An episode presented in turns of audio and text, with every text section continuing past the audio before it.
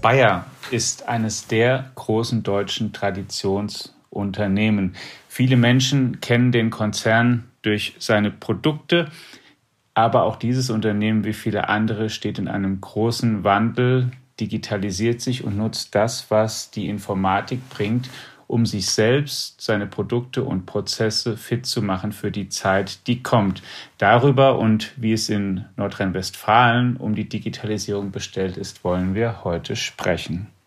Und herzlich willkommen, liebe Hörerinnen und Hörer, im Digitech Podcast und herzlich willkommen sage ich jetzt auch demjenigen, mit dem wir das Thema besprechen möchten, unserem Korrespondenten in Düsseldorf, dem Jonas Jansen. Hallo Jonas. Hallo Alex, hallo Carsten, grüße euch. Ja, und genau, in Frankfurt hier, wir sind als Stammmoderationsteam vertreten. Mein Name ist Alexander Armbruster, ich bin einer, ein Ressortleiter in unserer Wirtschaftsredaktion und Carsten Knob, einer der Herausgeber der FAZ. Hallo Carsten, auch dir. Hallo zusammen. Ja, Jonas, wir wollen über Bayer reden, aber wir wollen jetzt zuvörderst nicht über Glyphosat, Monsanto und die Zukunft und Nachfolge von Werner Baumann reden. Das werden wir nachher auch besprechen. Da ist ja unternehmerisch einiges los, aber vor allen Dingen wollen wir auch über einen Bereich sprechen oder was in dem Konzern passiert, was für viele Menschen gar nicht so bekannt ist, auch Leser, was du aber ähm, erfahren hast, wo du dir mal einen Einblick verschaffen konntest. Du warst nämlich ähm, sozusagen bei Bayer in Boston gerade. Was machen die da? Ja, genau. Also in Boston, das muss man vorab wissen, hat sich über die letzten Jahre ein ziemliches Biotechnologie- und Health-Tech-Hub äh, entwickelt. Das liegt vor allem daran, dass da nicht nur mit dem MIT und Harvard zwei wirkliche Top-Unis der Vereinigten Staaten sitzen, sondern da eben auch schon seit mehr als 20 Jahren ziemlich viel Investorengeld hinfließt für neue Forschung. Unternehmen wie Biogen und Pfizer und Novartis, die waren da auch ganz früh und auch deutsche Unternehmen wie etwa Bayer haben da schon seit Jahren Forschungskooperationen. Da gibt es zum Beispiel ein äh, Institut, das, das Harvard und MIT gegründet, gemeinsam gegründet hat. Broad Institute heißt das, wo auf 14 Etagen mehr als 6000 Forscherinnen und Forscher arbeiten. Da hat auch Bayer schon seit einigen Jahren ein bisschen mitgeforscht. Aber weil da eben so viel passiert und tatsächlich in den letzten Jahren auch wahnsinnig viele Startups dort äh, entstanden sind, die ähm, gute Ideen haben, wovon sich die Pharmabranche viel verspricht, hat Bayer da kürzlich auch ein eigenes Innovationszentrum quasi entwickelt und aufgemacht und das nennen sie BRIC, also was so klingt wie die wie die Staaten, aber in dem Fall für Bayer Research and Innovation Center steht. Das ist nicht in dem Broad-Institut, sondern separat davon. Genau, das ist so ein eigenes neues Gebäude. Mhm. Da hat Bayer 140 Millionen investiert, allerdings damit nicht das gesamte Gebäude gebaut, sondern äh, die sitzen da eigentlich nur auf zwei Etagen erstmal. Da haben sie auf einer Etage ein paar Labore aufgebaut und das ist natürlich aus mehreren Gründen so teuer. Einmal weil der Raum dort sehr teuer ist, also ein sehr nachgefragter Bereich. Also Mieten sind sehr teuer. Äh, die medizinischen Geräte kosten natürlich auch viel Geld. Und drumherum sind aber auch noch so ein paar andere Unternehmen angesiedelt, mit denen die sehr eng verknüpft sind. Unter anderem ein Unternehmen, das Blue Rock Therapeutics heißt, was Bayer mal vor ein paar Jahren mitgegründet hat mit seiner Risikokapitaleinheit und dann im Jahr 2019 komplett gekauft hat. Das arbeitet aber sozusagen nicht unter dem Bayer-Dach, sondern unter eigener, auf eigener Kappe, sozusagen unter dem eigenen Namen. Das sitzt aber da quasi direkt unmittelbar mit im Gebäude. Man kann sich also schnell mal austauschen. Und das ist, glaube ich, sozusagen, wenn ich die Leute da richtig verstanden habe, einer der großen Vorteile, wo man vorher halt sozusagen an dem Gelände immer so verteilt war, man musste sich bei anderen Leuten sozusagen untermieten, ist man jetzt selber wie so eine Art Treffpunkt. Also da kommen halt jetzt, da können jetzt Leute hinkommen und forschen. Und was machen die? Das Broad-Institut übrigens ist ja auch ein Name, der durchaus mit bekannt ist, wenn es um die neuesten Fortschritte in Gentechnologie, Genscheren und so weiter geht. Also es geht daran, wirklich ähm, Leben vielleicht ganz umprogrammieren zu können und Krankheiten ganz neu zu behandeln. Was macht Bayer dort? Am Broad Institute, da kooperieren die mit den Forschern dort, vor allem im Bereich von Herz-Kreislauf-Erkrankungen. Das ist eines der Felder, dass sie sich überlegt hatten, was ähm, ein Feld ist, wo man in Zukunft vor allem an neuen Arzneien arbeiten könnte, die man marktfähig macht. Das ist auch ganz interessant. Das hat der, der Leiter der ähm, dortigen Forschungseinrichtungen uns erzählt, dass es dann auch immer mal so ein bisschen Reibereien natürlich gibt, weil ähm, die Forscher, die da vor Ort sind, die wollen natürlich, wenn sie was entdeckt haben, möglichst schnell publizieren. Und ähm, die arbeiten aber in vielen Bereichen, also eben nicht nur mit Bayern, sondern mit vielen Industriepartnern zusammen und die natürlich ein gewisses Interesse daran haben, ihr eigenes Intellectual Property, also sozusagen deren äh, Wissen möglichst lang zu schützen, weil man will daraus ja auch irgendwann Produkte bauen.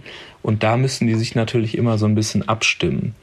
In dem eigenen Research and Innovation Center fokussiert Bayer vor allem auf Onkologie, also auf Forschung zur Heilung oder zumindest ähm, der Verbesserung ja, im Umgang mit Krebserkrankungen. Wie wichtig ist es so im ganzen Bayer-Kosmos, dass Sie diesen Standort haben? Ist das sowas, was die, ähm, nur damit wir auch mal einen Eindruck kriegen, dass die an mehreren Stellen auf der Welt machen und das ist eben jetzt auch einer oder ist das sozusagen einer der ganz wichtigen und wirklich herausgehobenen? Also der wichtigste ähm, Standort von Bayer in der Pharma, im Pharmabereich ist natürlich Berlin, wo die auch sozusagen den Sitz ihrer Pharmasparte haben. Da kooperieren die auch sehr eng mit der Charité zum Beispiel. Das ist sozusagen die Wiege ähm, von der Pharmabranche für das Unternehmen in Deutschland. Ähm, aber, und jetzt geht es da um das, um das große Aber, warum Boston für die so wichtig ist, gerade bei diesen, bei den Überlegungen, wirklich in sozusagen neue Felder zu gehen, also zum Beispiel Zell- und Gentechnik, wo man einfach hierzulande auch schnell an die regulatorischen Hindernisse stößt, also man einfach bestimmte Sachen noch nicht machen kann, die aber in der Forschungswelt schon besprochen werden. Du hast es eben mit Genschere angesprochen. Ähm, da spielt die Musik eben eher in den Vereinigten Staaten und deshalb ist ein Unternehmen wie Bayer auch da vor Ort. Es ist nämlich so, gerade wenn man jetzt auf die Onkologie schaut, will Bayer, das hatten sie von ähm, strategisch verkündet, in den ähm, bis 2030 unter die Top 10 der äh, globalen Player sozusagen, also der Spieler im Markt kommen. Derzeit sind sie je nachdem, was man so ansetzt, also wenn man zum Beispiel Umsatz nimmt, sind sie auf 15, je nachdem, wie man rechnet, ist es auch vielleicht mal 17. Es gibt viele andere große Unternehmen, die da bislang sehr viel mehr Geld reingesteckt haben und da will Bayer ein bisschen aufholen. Und ähm, ja, das geht vor allem an dem Standort besser. Also sozusagen in der in der Pharmaforschung sind sie in Berlin natürlich sehr groß und stark. Da kommen deren Produkte her, die Pipeline, die sie da gefüllt haben in den letzten Jahren. Aber es ist so ein bisschen ein Strategiewechsel von chemisch erstellten Produkten zu welchen, die sozusagen ja eher so eine, so eine Heilplattform dann sind. Carsten, wenn du das hörst, ähm, in den USA das machen, weil dort die Regeln vielleicht nicht ganz so streng sind und man da einfach mehr darf. Ähm, ist das für dich was, wo du sagst, naja, oh je, jetzt ist es schon einmal mehr so oder hast du mittlerweile akzeptiert, naja, das ist halt so, die ähm, Grenzen der Technik, die werden woanders verschoben und wir setzen dann hier die Sachen vor allen Dingen in Deutschland erst um, wenn sie ähm, nachgeprüft funktionieren? Tja, also ähm, ich war ja auch mal in den Vereinigten Staaten Korrespondent für, für ein paar Jahre und ich bin mir total sicher, dass ich auch mal in einem Bayer Forschungslabor war in, in ähm, Connecticut oder so, Upstate New York. Ähm, das war auch schon ganz schön groß. Wäre mal interessant zu wissen, ob es das jetzt noch gibt. Auch damals wurde jedenfalls schon in den USA geforscht. Ähm, war natürlich alles auch vor der Übernahme von ähm, Schering. Das ist ja deshalb auch in Berlin gelandet, der Schwerpunkt der Bayer Pharmaforschung wegen dieser äh, Schering-Übernahme. Der eine oder andere erinnert sich vielleicht noch, dass es damals ein ganz heißes Bieterrennen gab mit dem Darmstädter Unternehmen Merck, das ursprünglich vorhatte, Schering zu übernehmen. Und dann gab es da so ein bisschen Trouble. Am Ende ist es bei Bayer gelandet. Ähm grundsätzlich bestimmt eine sinnvollere Übernahme als Monsanto, aber das nur am Rande. Also die, ähm, äh, was, um deine Frage zu beantworten, ja, hm, also wenn, ich habe ja auch äh, natürlich Jonas Bericht gelesen und ich bin jetzt seit Mon, ich war früher, wenn man das überhaupt als Journalist sein darf, ich also nicht missverstehen, wirklich ein Bayer-Fan. Ich fand das Unternehmen toll, also seit Werner Baumann am Ruder ist und seit eben er diese wirklich unterirdische Monsanto-Übernahme durchgezogen hat, blicke ich wirklich sehr differenziert darauf. Und ich war also einigermaßen schockiert zu lesen von Jonas, dass die immer noch im hinteren Bereich der Top Ten bei der Onkologieforschung sind. Ähm, das ist also nach so vielen Jahren, Jahrzehnten, wo man weiß, dass da ziemlich die Musik spielt im Pharmageschäft, gerade dort, weil diese Medikamente, wenn sie denn dann erfolgreich auf den Markt gebracht werden, ja geradezu unglaublich teuer sind, ähm, hängen da ja auch die größten Margen drin,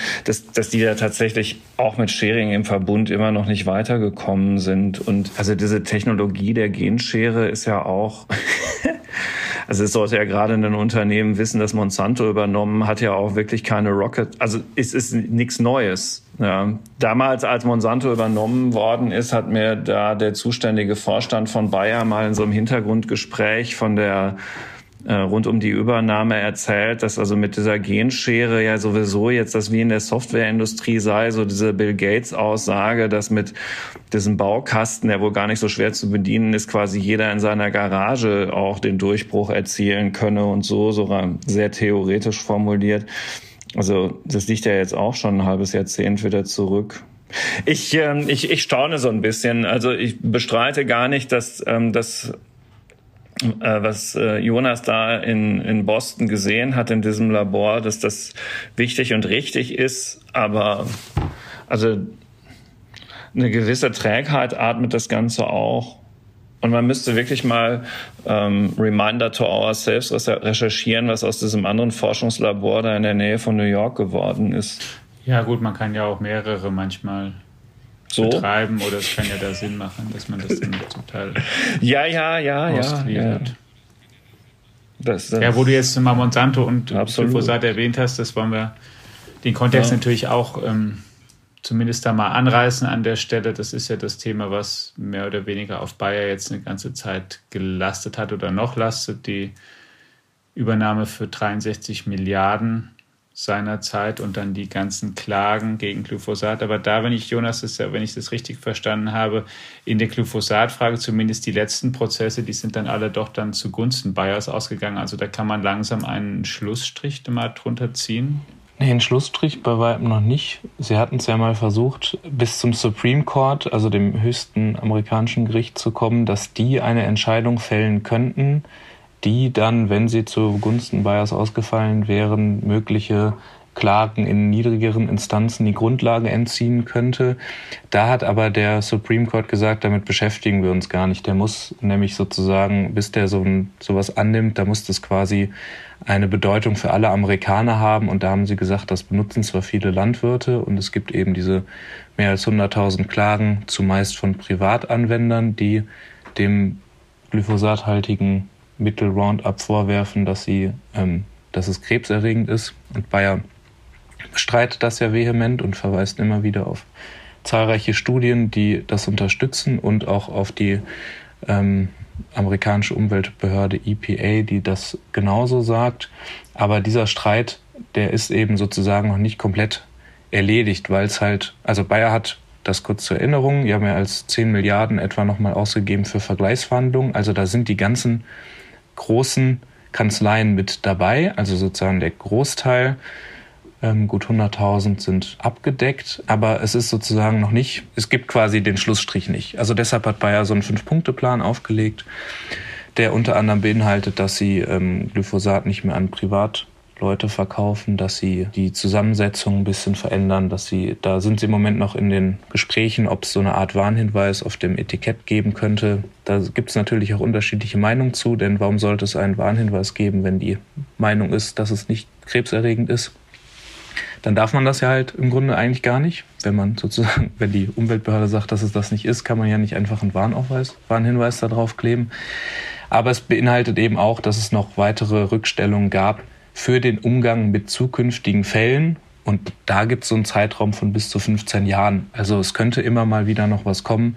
Aber was man eben sagen muss, dass mit den fünf Fällen stimmt, das waren die letzten fünf verhandelten Fälle, die Bayer alle gewonnen hat, das zeigt so ein bisschen, dass das Pendel umgeschwungen ist. Am Anfang haben die ja vor allem Fälle verloren. Wir erinnern uns, da ist der Aktienkurs ziemlich abgerauscht.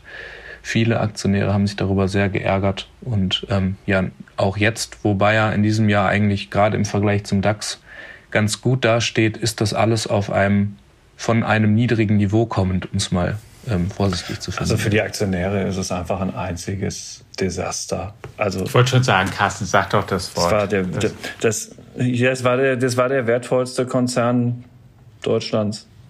Und dann kam Werner Baumann mit seiner grandiosen Idee.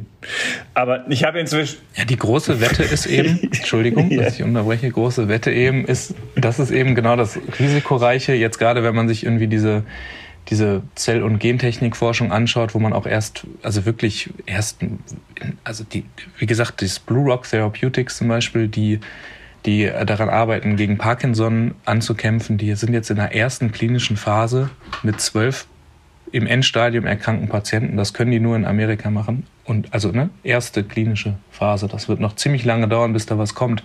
Aber so ein bisschen ist ja die Wette. Und da ist halt in den letzten Jahren ja auch viel Geld in Biotech geflossen. Das wollen also viele mitmachen bei der Wette, dass wenn man es irgendwie schafft, ein so ein Mittel zu haben, dass es dann richtig nach oben gehen könnte. Ein gutes Beispiel dafür sitzt ja nicht weit von euch weg. Ähm, BioNTech da in Boston sitzt um die Ecke Moderna, die haben davon ja auch mit profitiert. Das sind ja auch so ähm, Unternehmen, die lange forschen, lange sehr viel Geld nicht verdienen und dann ähm, ja, das sich schnell ändern kann. So ein bisschen, ja, das mit dem Impfstoff haben sie bei Bayer eben verpasst. Da wollten sie am Anfang nicht mitmachen und haben dann auf das falsche Pferd gesetzt, nämlich auf CureVac, die gescheitert sind, zumindest vorerst gescheitert sind mit einer Impfstoffentwicklung. Ähm, aber auch da muss man sagen, das ist ja eigentlich was, was gerade in der Pharmaforschung Standard ist. Ne? Also man forscht an sehr vielen Sachen und sehr vieles gelingt nicht und irgendwas gelingt und dann hat man viel Geld da investiert und hat hoffentlich einen ordentlichen Return für sein Investment. Klar, war natürlich irgendwie auch immer schon so. Ich habe übrigens auch wiedergefunden, das äh, Labor gibt's immer noch. Es ist in West Haven, Connecticut und da sind, ist ein großer Roboter, der ähm, permanent alles Mögliche durchtestet für Drug Discovery. Also das, das gibt's noch. Das äh, ist sozusagen nicht in irgendwas anderem aufgegangen, scheint aber mehr so die klassische Pharmaforschung noch zu sein. Ja. Ohne dir jetzt zu nahe treten zu wollen, da hat sich, glaube ich, innerhalb der der Robotik oder der, der Testung auch einiges ja, ja, verändert, seitdem ganz, du da das warst. Ist ganz also so. ähm, es gibt, glaube ich, jetzt Maschinen, die äh, wirklich ähm, Zehntausende Proteine in einer Stunde untersuchen können. Aber das ist ja natürlich auch, das sind ja Maschinen, die kauft, die entwickelt, die hat Bayer nicht erfunden, sondern die kaufen die ein und die hat jedes andere dieser forschenden Pharmaunternehmen auch. Also das ist ja, das kommt ja auch noch hinzu. Wir haben eine gewisse Demokratisierung von Daten und den Möglichkeiten, was man damit machen kann. Also was jeder Mensch sozusagen schon ähm, machen kann. Deshalb gibt es ja auch so viele Startups. Also Leute, die früher sehr hohe Markteintrittshürden hatten, haben die jetzt nicht mehr so sehr. Und da deshalb sind so Unternehmen wie Bayer auch überhaupt heute stärker dabei, so Partnerschaften mit jungen Unternehmen einzugehen, weil die sind vielleicht viel innovativer als die großen Konzerne. Und die Hoffnung so ein bisschen der großen Konzerne ist dann vielleicht in dem Bereich, wenn es dann darum geht, um die Sachen, die vielleicht wo man in Deutschland dann wieder mit den Augen rollt, das aber ja auch nicht ganz unwichtig ist. Die ganze Regulatorik, wie bringt man denn eigentlich jetzt so ein Medikament auf den Markt? Wie vermarktet man das? Auch das ist ja eine Sache. Es hilft ja nicht nur, das zu haben, sondern man muss ja auch erklären können, warum es gut ist und das am besten bei Ärzten und Patienten. Und da haben natürlich Unternehmen, die das schon ein bisschen länger machen, eine, gewissen, eine gewisse Erfahrung drin. Hm. Also was sicherlich richtig ist, ja, nur ganz kurz. Also damit das nicht uns durchflutscht jetzt. Das haben wir jetzt so ein bisschen so en passant angesprochen. Es ist schade, dass das in Amerika aufgebaut werden muss, weil das wird ja auch schon lange beklagt und der Werner Baumann hat es ja offenbar auf deiner Reise auch nochmal wieder gesagt. Also, dass wir hier in einer derartigen Art und Weise reguliert sind in bestimmten Aspekten ähm, der Gentechnologie, ist einfach unerfreulich weil auch ein Abstand entsteht, der sich immer schlechter aufholen lässt. Das ist nun einfach wahr und daran ändern halt auch solche Zufallstreffer mehr oder weniger wie BioNTech ja nichts. Also an der Stelle muss man ihm einfach recht geben und so, so nett das dann ist, das dann da in Boston oder wo auch immer dann mal zu sehen, was die da so aufbauen, das wäre natürlich schon erheblich erfreulicher, als wäre hier. Also da gibt es sicherlich jetzt zu ähm, einem Bayer-Vorstandsvorsitzenden, jedenfalls von mir, keinen Dissens. Ja, es ist jetzt ist sogar meine, ich wollte dir mir noch die Bemerkung nicht verkneifen, dass du wahrscheinlich seit deiner Zeit eben R2D2 gesehen hast und jetzt da BB-8 eben im Einsatz ist sozusagen bei Bayer. Ihr würdet euch, ihr würdet überrascht sein, wie modern das damals da schon war. Das waren riesige Maschinen, die in größter Geschwindigkeit das alles. Aber es ist ja ohne jeden Zweifel so, dass das noch schneller geworden ist, wie alles, was mit IT zu tun hat. Ein anderer Grund, warum Unternehmen ja manchmal ein ähm, Forschungslabor, was innovativ sein soll oder was auch experimentieren soll, vielleicht nicht am Stammsitz einrichten, sondern ganz bewusst auch mal zigtausende Kilometer weg. Kann ja auch sein, weil man halt einfach ähm, ein bisschen Abstand braucht, weil der Stammsitz, gerade wenn es so ein großer Konzern ist, ja auch vielleicht eine gewisse Trägheit hat, eine gewisse Bürokratie und die, die dann vielleicht einfach ähm, so Tüftler nervt und man da vielleicht schneller vorankommt, wenn man dann halt einfach mal weit weg ist und das vor sich machen, ein bisschen ungestörter in Anführungszeichen machen kann. Jonas, denkst du, das ist auch mit ein Grund, warum die halt dann ähm, nach Boston oder anderen Orts in Amerika gehen? gegangen sind? Ich glaube, ungestörter ist das da nicht. Das ist ja viel mehr so konzentriert, dass man, also zumindest gefühlt, ähm, dass ja so eine Forschungsgemeinschaft ist, dass es quasi nur so ein Thema gibt. Also ich meinte von der, von der eigenen Konzernführung, dass man halt wirklich sagen kann, ich habe jetzt keine Lust, hier jeden Tag den ähm, Report bei Abteilungsleiter X zu machen oder bei Vorstand Y. Nicht ungestört im Sinn von, dass man nicht ganz viele andere Forscher treffen kann, das ganz im Gegenteil. Aber dass man die eben ungestört treffen kann und mit denen ein bisschen freier und weil man einfach nicht ähm, sozusagen in einer gewissen Trägheit einer Unternehmens- Großzentrale mit zigtausenden Angestellten. Ich glaube, das versuchen so. ja viele. Manche Unternehmen haben das versucht, eben sowas wie Start-up-Bereiche in Berlin aufzubauen, weil man sagt, da passiert was schneller, das funktioniert für manche, für andere funktioniert es, glaube ich, nicht. Ähm, da hat das, glaube ich, vor allem damit zu tun, dass man da sein will, wo halt eben die Forschung stattfindet und dann ähm, gehört das dann eben dazu, dass man sich da dann plötzlich auch in so einem Wettbewerb befindet. Man muss den Leuten dann ja irgendwie erstens wettbewerbsfähige Gehälter zahlen. Die eine, die da war, die sagte, sie ist ganz froh, dass sie endlich mal in einem Labor mit Fenster arbeitet. Und die hat früher in Berlin gearbeitet, da so eine Ausbildung zur, äh, ich glaube, äh, Chemielaborantin damals gemacht und äh, das zeigt ja schon so ein bisschen, ja, wie vielleicht so ein bisschen das Umfeld ist. Also es war schon, ist natürlich, es wäre auch komisch, wenn die das im Juli eröffnen und man schon im September das Gefühl hat, dass das überholt ist. Es war natürlich alles sehr schick. Aber es war jetzt halt auch ein neues Gebäude eben. Ich würde gerne jetzt Bayer verlassen und zumindest noch einmal die Gelegenheit nutzen, auch wenn es weniger ausführlich sein wird, als wir über Bayer gesprochen haben. Jonas, du bist ja unser ähm, Wirtschaftsunternehmenskorrespondent in mit Sitz in Düsseldorf und coverst Nordrhein-Westfalen. Wenn du dir mal das Bundesland insgesamt ansiehst, das bevölkerungsreichste unseres Landes, wo natürlich viele auch sehr bekannte Unternehmen sitzen, wie ist denn, ähm, ich frage das deswegen, weil wir hier schon über andere Regionen öfter gesprochen haben, über den ähm, Großraum München, über Berlin haben wir auch gesprochen schon oder über das Ländle und was um Tübingen los ist. Wie ist denn dein Eindruck, wie es eigentlich mit ähm, dem Thema aufstrebende Digitalunternehmen, Digitalisierung, Startups, ähm, technologischer, unternehmerischer Wandel. Wie steht denn da Nordrhein-Westfalen so aus deiner Erfahrung da, die du bis da jetzt gesammelt hast? Also das äh, Bundesland kommt ja aus einer sehr starken Industrietradition ähm, und wird deshalb, glaube ich, ab und zu dann auch zu sehr darauf fokussiert noch. Also dass es deshalb auch sozusagen unterschätzt wird, weil man zu sehr noch darüber ähm, nachdenkt, was es da mal alles gegeben hat, was es jetzt heute vielleicht nicht mehr in dieser Form und Größe gibt. Also äh, man, ist ja egal, ob man sich da irgendwelche großen Handelsunternehmen wie ein Karstadt oder ein Kaufhof anschaut, die heute vielleicht eher noch ein Schatten ihrer selbst sind oder auch so große Industriekonzerne wie ThyssenKrupp, die nicht mehr die Größe und Kraft haben, die sie früher noch hatten. Denn gleichzeitig hat Nordrhein-Westfalen das mit dem Strukturwandel was natürlich auch so ein, ähm, ja, ein bisschen umständliches Wort ist, aber äh, wirklich seit Jahrzehnten ja eingeübt und inzwischen auch ganz gut verstanden, finde ich. Also das sage ich nicht nur, weil ich selbst aus Duisburg komme, einer Ecke, die äh, eher zu den Strukturwandelverlierern gehört, wie man vielleicht äh,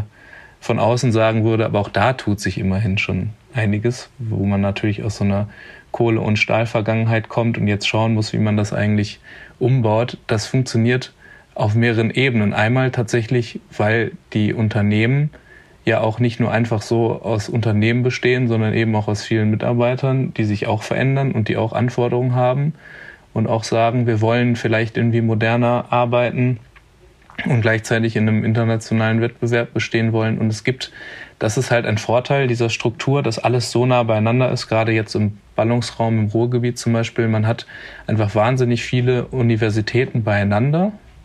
Und das hat, wie ich finde, in den letzten Jahren auch ganz gut geklappt, dass die sich so ein bisschen spezialisiert haben auf bestimmte Dinge. Also ob das jetzt, das ist zwar jetzt nicht Ruhrgebiet, aber immerhin noch NRW, auch wenn es nah an den Niederlanden ist. Also Aachen mit der RWTA hat sich natürlich auch äh, bundesweit ziemlich einen Ruf erarbeitet und ähm, auch Universitäten wie jetzt in Bochum zum Beispiel, da sind sie stark auf Cybersecurity gegangen und sind also in diesem ganzen Informatikbereich ziemlich gut unterwegs.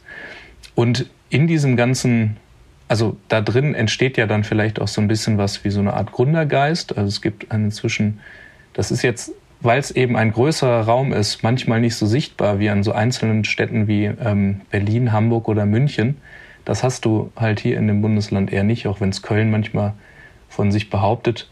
Ähm, so diese Start-up-Hauptstädte, aber es ist halt quasi eher so ein, ja, wie, wie man auch manchmal nicht, nicht mitkriegt, wie man von einer Stadt in die nächsten fährt, hat man halt so eine Art ähm, Digital-Ballungsraum. Also da ist viel mehr los, als man so auf der Oberfläche sieht. Übrigens den Beitrag darüber, wie Bochum sich zu einem gar nicht uninteressanten Cybersecurity-Hotspot gemausert hat und mausert, den kann man auch noch nachlesen, wenn man einfach mal Jonas Jansen und Cybersecurity oder so weiter googelt, dann müsste man den ziemlich schnell finden können. Kannst du in die Shownotes packen, dafür macht man noch einen Podcast, oder? Ja, oder das, aber im Unsere Homepage ist sowieso immer eine gute Adresse, um da mal drauf zu landen. Und das da findet sowieso. man ja nicht nur das, sondern vielleicht auch noch vieles andere, was einem gefällt. Ja. Jetzt hat er Show Notes gesagt. Also, liebe Hörerinnen und Hörer, ähm, auch der Digitech Podcast wird irgendwann Show Notes haben. Wir müssen nur irgendwie gucken, wo wir die Zeit dafür herholen. Aber wir haben, wir haben oh äh, das natürlich oh schon ähm, gelesen und gehört, dass der Wunsch besteht. Also ähm, nur damit ähm, ja, auch wir wissen, dass nicht nur Bayer, sondern auch die FAZ und insbesondere der Digitech Podcast jeden Tag ein bisschen besser werden kann. Das Klammer jetzt, glaube ich, Friendly Fire. Tut ja. mir leid. Nein, ist vollkommen okay. Wer austeilen kann, muss auch einstecken können. Nein, alles ist Absolut. alles okay. Ja. Alles. Also wer hat hier ausgeteilt eigentlich? Ich habe gegenüber Bayer ausgeteilt. Ach so, ja. ja Sag mal, ich, ich, also da ich ja selbst aus Dortmund komme, kann ich Jonas äh, zu seinen Ausführungen zum Ruhrgebiet natürlich nur äh, aus ganzem Herzen äh, unterstützen und das bestätigen, dass was ich mitbekomme, eben auch aus dem Teil des Ruhrgebiets, ähm, wo ich immer wieder auch einfach aus, aus freundschaftlichen oder familiären Gründen bin, das ist ganz äh, genauso auch aus meiner Beobachtung, ist wirklich total erfreulich, was, was daraus an vielen Stellen entsteht. Also in Dortmund gibt's auch ein Unternehmen, das Adesso heißt und auch wirklich inzwischen mehr als nur einen kleinen Seitenblick wert ist. Das ist auch aus der Universität entstanden. Und da gibt es ja inzwischen im, im Ruhrgebiet in Nordrhein-Westfalen viele Beispiele ähm, dafür. Ich, ich hätte tatsächlich an Jonas auch noch eine Bayer-Frage mit Blick auf die Pipeline, aber ich will jetzt auch ähm, deine Podcast-Moderation nicht durcheinander bringen. Ich, aber geht es auch um die Zukunft? Kannst du gerne, ich äh, habe doch eine ja. Frage sozusagen, aber du kannst erstmal Bayer. Genau, also wie, wie für wie vielversprechend hältst du das denn, was oder auch Analysten, die sich damit, die die Zeit haben, damit noch sehr viel mehr sich auseinanderzusetzen, was die, du hattest ja davon gesprochen, dass die eine Wette eingehen auf etwas, was dann ein Blockbuster wird, also ein Medikament mit einem Milliardenumsatz. Was würdest du denn sagen, hat da die größten Chancen, Jonas? Also von den Sachen, an denen die da jetzt forschen, da gibt's, ähm, also das sind quasi tatsächlich ähm, Sachen, wo man jetzt noch nicht an Medikamente denkt. Gleich, das, das passiert natürlich gleichzeitig trotzdem, dass sie nach ähm, Medikamenten suchen. Da gab es zuletzt auch ein paar vielversprechende äh, klinische Studien, die dann entweder schon in der Phase 3 sind, wo man dann wirklich mal darüber sprechen kann, dass das bald auf den Markt kommt, oder es eben auch schon Produkte gibt, die auf den Markt gekommen sind und äh, so anlaufen, wie die sich das vorstellen. Eins davon ist Nubeca, das ist so ein Prostatakrebsmedikament, was schon ganz gut läuft. Das äh, Ding ist, dass Bayer mit Xarelto, einem Blutgerinnungshemmer, und Eilea, einem Augenmedikament, allerdings zwei Produkte im Portfolio hat, die wirklich seit Jahren sehr, sehr gut laufen und ähm, sehr hohe Umsätze bringen, bei denen bei beiden Mitte des Jahrzehnts der Patentschutz abläuft. Sie haben das jetzt auch da schon geschafft, den in bestimmten Märkten oder für bestimmte Zusammensetzungen zu erweitern. Das funktioniert, wenn man da ein bisschen dran rumschraubt und die, die Inhaltsstoffe mal verändert, dann kann man auch sowas wie Patentschutz verlängern. Und es ist also jetzt auch nicht so, dass wenn das, wenn das ausläuft, dass sie dann plötzlich keine Produkte mehr haben. Aber ähm, es befinden sich ein paar Produkte eben in dieser Pipeline. Es muss sich noch zeigen, ob die an das Umsatzpotenzial rankommen können. Aber es sind zumindest zuletzt, so war die Analystenmeinung aus der Pharmabranche, die eigentlich so ein bisschen unterm Radar lief, was auch natürlich damit zusammenhängt, dass viele Leute sehr stark auf die ganzen Glyphosat- und Monsanto-Schwierigkeiten geschaut haben, dass sich da was tun könnte. Aber das also diese Zell- und mhm. Gentherapie-Geschichten, das ist eher was für die wirklich längere Zukunft. Eine genau. Zukunft. Hm, okay. Ja. Entschuldige, Alex. Ich wollte noch zum sozusagen ein bisschen zum Schluss und als Ausblick dann noch eine Branche ansprechen, die ähm, die Bayer und sozusagen kleinen Unternehmen, die wir bisher dann da noch nicht besprochen hatten, die aber natürlich auch zu Nordrhein-Westfalen gehört. Und zwar ist es die Telekommunikation mit der Deutschen Telekom und mit Vodafone ist das, dein Bundesland, Jonas, ja auch ein wichtiger Telekommunikationsstandort in Deutschland. Die laufen auch ganz ordentlich und darum entsteht einiges oder wie schlagen die sich aus deiner Sicht? Auf jeden Fall, du hast sogar noch Telefonica vergessen, die auch hier ihren Sitz haben. Also, es ist natürlich Spanisch, aber der, das deutsche Netz sitzt auch hier in Düsseldorf ähm, genauso wie Vodafone und die Telekom eben in Bonn. Ja, das sind die großen Spieler. Das ist aber ja eigentlich aber auch ein Geschäft, was schon ziemlich etabliert ist. Ne? Da geht's jetzt ja eher darum, die nehmen sich gegenseitig ihre Marktanteile ab oder versuchen es zumindest. Ähm, die Telekom behauptet sich da ja ganz gut. Ähm, also auch wenn deren Hauptgeschäft ja auch inzwischen aus Amerika kommt, äh, sind sie ja doch in Deutschland mit Abstand noch der Platzhirsch. Das ist ja ein Geschäft. Da geht's am Ende also natürlich passiert da drumherum auch was, aber da ist, glaube ich, sozusagen aus Hörersicht eher wichtig, dass es immer möglichst weitergeht mit äh, Datenverfügbarkeit und Breitband überall. Und zwar nicht nur da, wo wir jetzt sitzen, nämlich in Großstädten, sondern auch da, wo es vielleicht im Moment mit der Verbindung noch nicht so gut ist. Also so wie der Bergbau in der Vergangenheit ein Teil der Grundversorgung für viele Deutsche in wichtigen Bereichen war, ist es im 21. Jahrhundert eben die Versorgung mit Telekommunikations- Möglichkeiten im weitesten Sinne. Lieber Jonas, vielen Dank für deinen Einblick in Bayer in Nordrhein-Westfalen und wie sich dieser Standort schlägt. Wir haben vieles zwar nur an der Oberfläche gekratzt, aber hoffen, dass, wir, dass Sie trotzdem einen guten Überblick mal bekommen haben, werden Verschiedenes daraus dann auch vertiefen bei Gelegenheit und das natürlich nicht nur hier in unserem Digitech Podcast, sondern auch in allen anderen Kanälen und Plattformen unserer Zeitung, in unseren digitalen und auch auf unseren gedruckten Ausgaben. Machen Sie es gut, eine gute Woche und wir freuen uns, wenn Sie auch beim nächsten Mal wieder einschalten. Ciao. Tschüss. Tschüss.